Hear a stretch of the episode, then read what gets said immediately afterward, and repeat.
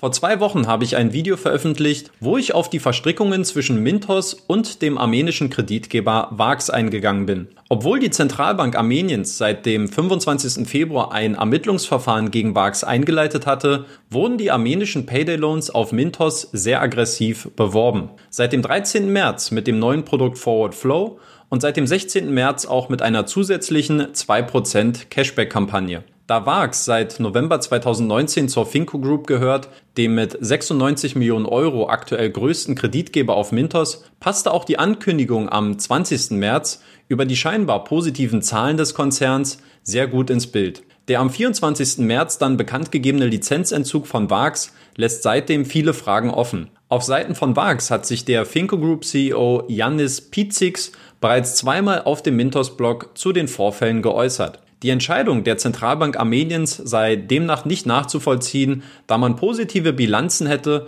und man sich gesprächsbereit für mögliche Lösungen gezeigt habe. Gemäß den gesetzlichen Vorschriften werde man nun die ausstehenden Rückzahlungen der Kreditnehmer an die Mintos-Investoren ab Mitte April wieder aufnehmen können. Von der Finco Gruppengarantie, welche zuvor zweimal als Sicherheit für die Investoren angepriesen wurde, war in beiden Statements übrigens keine Rede. Auch die Rolle von Mintos muss in diesem Zusammenhang sehr stark hinterfragt werden. Wusste das Unternehmen über die Vorkommnisse bei VAX Bescheid? Sind der Forward Flow und die Cashback-Aktion bewusst gelenkte Kampagnen gewesen, mit denen man das Kapital der Investoren unnötig gefährdet hat? Und welchen Einfluss können die überschneidenden Besitzverhältnisse bei der Mintos Holding und der Finco Group gehabt haben, deren Begünstigter am Ende die gleiche Person ist? Ich habe seit dem letzten Video für euch weiter recherchiert und zeige euch heute, wie Mintos auf meine Fragen reagiert hat, wie sich die lettische Regulierungsbehörde zu den Vorfällen geäußert hat und was ich beim VAX Geschäftsbericht für 2018 entdeckt habe,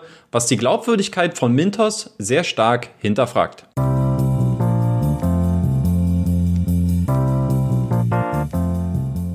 Im letzten Video bin ich darauf angesprochen worden, warum ich nicht auch Mintos zu den Vorfällen bei VAX befragt hätte.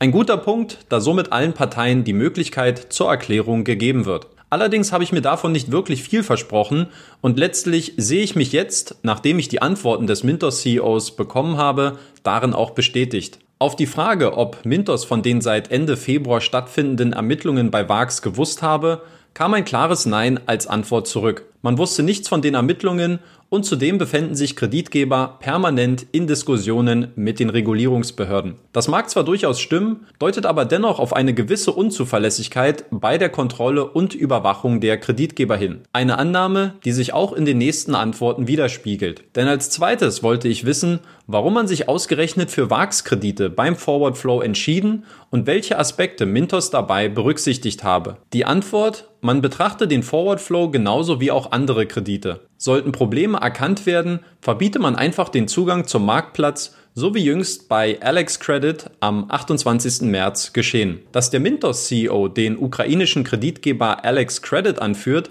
ist aus meiner Sicht sehr bezeichnend. Deren Kredite wurden nämlich vorübergehend ausgesetzt, weil das Unternehmen es am 18. und 25. März verpasst habe, überfällige Kreditrückzahlungen an die Investoren zu leisten. Die Reaktion an sich finde ich zwar gut und richtig, es zeigt mir aber auch, dass Mintos eine ungenügende Überwachung besitzt, um eventuelle Probleme bei Kreditgebern auch frühzeitig zu erkennen und proaktiv zu reagieren. Abschließend wollte ich noch erfahren, ob Mintos nochmal eine zusätzliche Due Diligence durchführe, bevor man Cashback-Kampagnen mit einzelnen Kreditgebern durchführe. Auch hier war die Antwort kurz und bündig, nämlich, dass man den üblichen Überwachungsmechanismen folge. Aus meiner Sicht verdeutlichen diese Antworten, dass die Überwachung und Kontrolle der Kreditgeber nur sehr nachlässig funktioniert und einem Unternehmen mit diesen Ansprüchen eigentlich nicht gerecht wird. Aber schreibt mir gerne mal in die Kommentare, wie ihr die Reaktion interpretiert. Auch von der lettischen Regulierungsbehörde, der Financial and Capital Market Commission, kurz FCMC, wollte ich wissen, wie man die Vorfälle bei Mintos wahrgenommen hat und ob dies auch einen Einfluss auf den Lizenzierungsprozess haben werde. Wie erst in der letzten Woche bekannt wurde,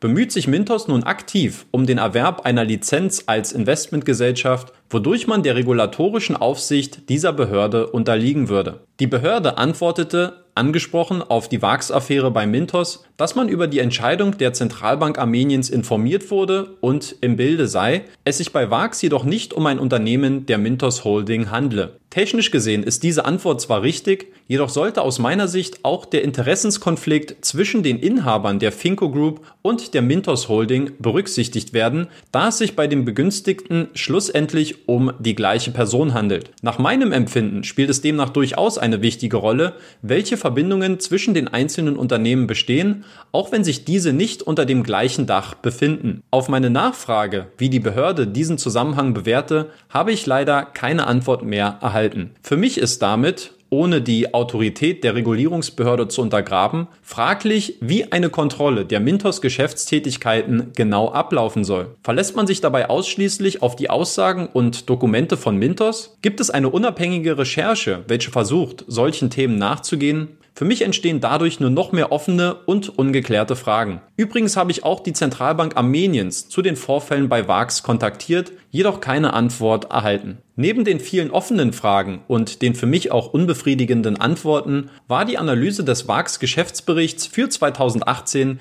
der mit Abstand größte Augenöffner. Die Zahlen sind zwar schon etwas älter, da die Ergebnisse für 2019 erst in ein paar Wochen erwartet werden, dennoch lassen die Zahlen und Informationen sehr tief blicken, wie das Konstrukt bei VAX funktioniert und dass die enge Verflechtung zum Mintos sehr stark hinterfragt werden sollte. Bevor ich auf die fünf Punkte eingehe, welche für mich am relevantesten waren noch ein paar kurze Hinweise. Erstens, der VAX Geschäftsbericht für 2018 wurde am 26. April 2019 durch einen Wirtschaftsprüfer von KPMG unterzeichnet. Zweitens, die im Finanzbericht angegebene Währung ist der armenische Dram. Um die Zahlen besser einzuordnen, habe ich die Werte in den aktuellen Eurokurs umgerechnet. Also bitte nicht wundern, wenn die gezeigten Zahlen und meine gesprochenen Worte nicht übereinstimmen. Drittens, ich bin kein gelernter Finanzanalyst und musste mir daher viele Definitionen und Zusammenhänge selbst beibringen. Unabhängig davon hatte ich jedoch auch die großartige Unterstützung mehrerer Personen, die mir bei der Recherche geholfen haben. Dennoch sei gesagt, dass es sich hierbei nur um meine persönlichen Interpretationen handelt. Und viertens, Mintos selbst hat den VAX Finanzbericht auf seiner Webseite zur Verfügung gestellt. Bitte schaut euch die Zahlen und Ergebnisse selbst an, um die Gültigkeit der Aussagen für euch zu überprüfen.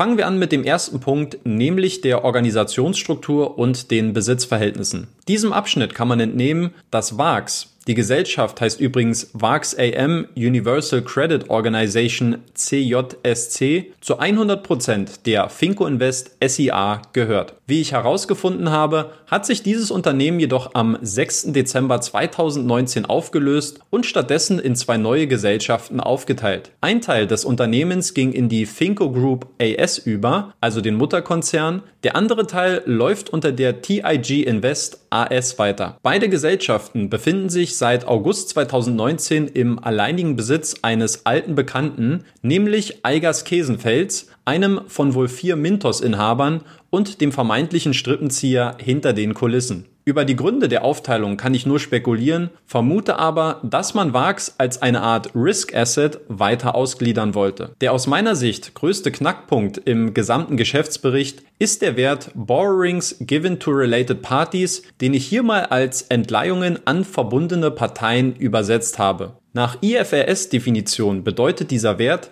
dass es sich dabei um eine Person oder ein Unternehmen handelt, das mit dem berichtenden Unternehmen, in diesem Fall also VAX, verbunden ist. Eine Person oder ein nahestehendes Familienmitglied dieser Person ist dann mit dem berichtenden Unternehmen verbunden, wenn diese Person Kontrolle, gemeinsame Kontrolle oder einen maßgeblichen Einfluss auf das Unternehmen besitzt oder Mitglied in einer Schlüsselposition des Managements ist. Übersetzt bedeutet das nichts anderes, als dass dieser Posten im Zusammenhang mit der Finco Group steht, beziehungsweise mit Eigers Kesenfels, da dieser der letztliche Besitzer des Unternehmens ist. Nach mehreren Meinungen, die ich dazu gehört habe, dürfte dieser Wert normalerweise nicht als Teil der Vermögensbilanz auftauchen, da Bilanzen somit beliebig geschönt werden können. Daher ist auch der Hinweis so wichtig, dass es sich dabei um eine dem Unternehmen nahestehende Person oder Gesellschaft handelt. Wahrscheinlich, so zumindest meine Theorie, hat VAX hierbei einen Vertrag mit einer weiteren Gesellschaft aus der Finco-Gruppe abgeschlossen und hierbei Forderungen übertragen, damit als Konsequenz kein negatives Eigenkapital in der Bilanz stehen bleibt. In diesem Fall wären das nämlich, nach Abzug dieses Postens, minus 4,36 Millionen Euro gewesen, anstatt der im Bericht präsentierten plus 3,57 Millionen Euro. Schauen wir beim dritten Punkt auf die Nähe und Abhängigkeit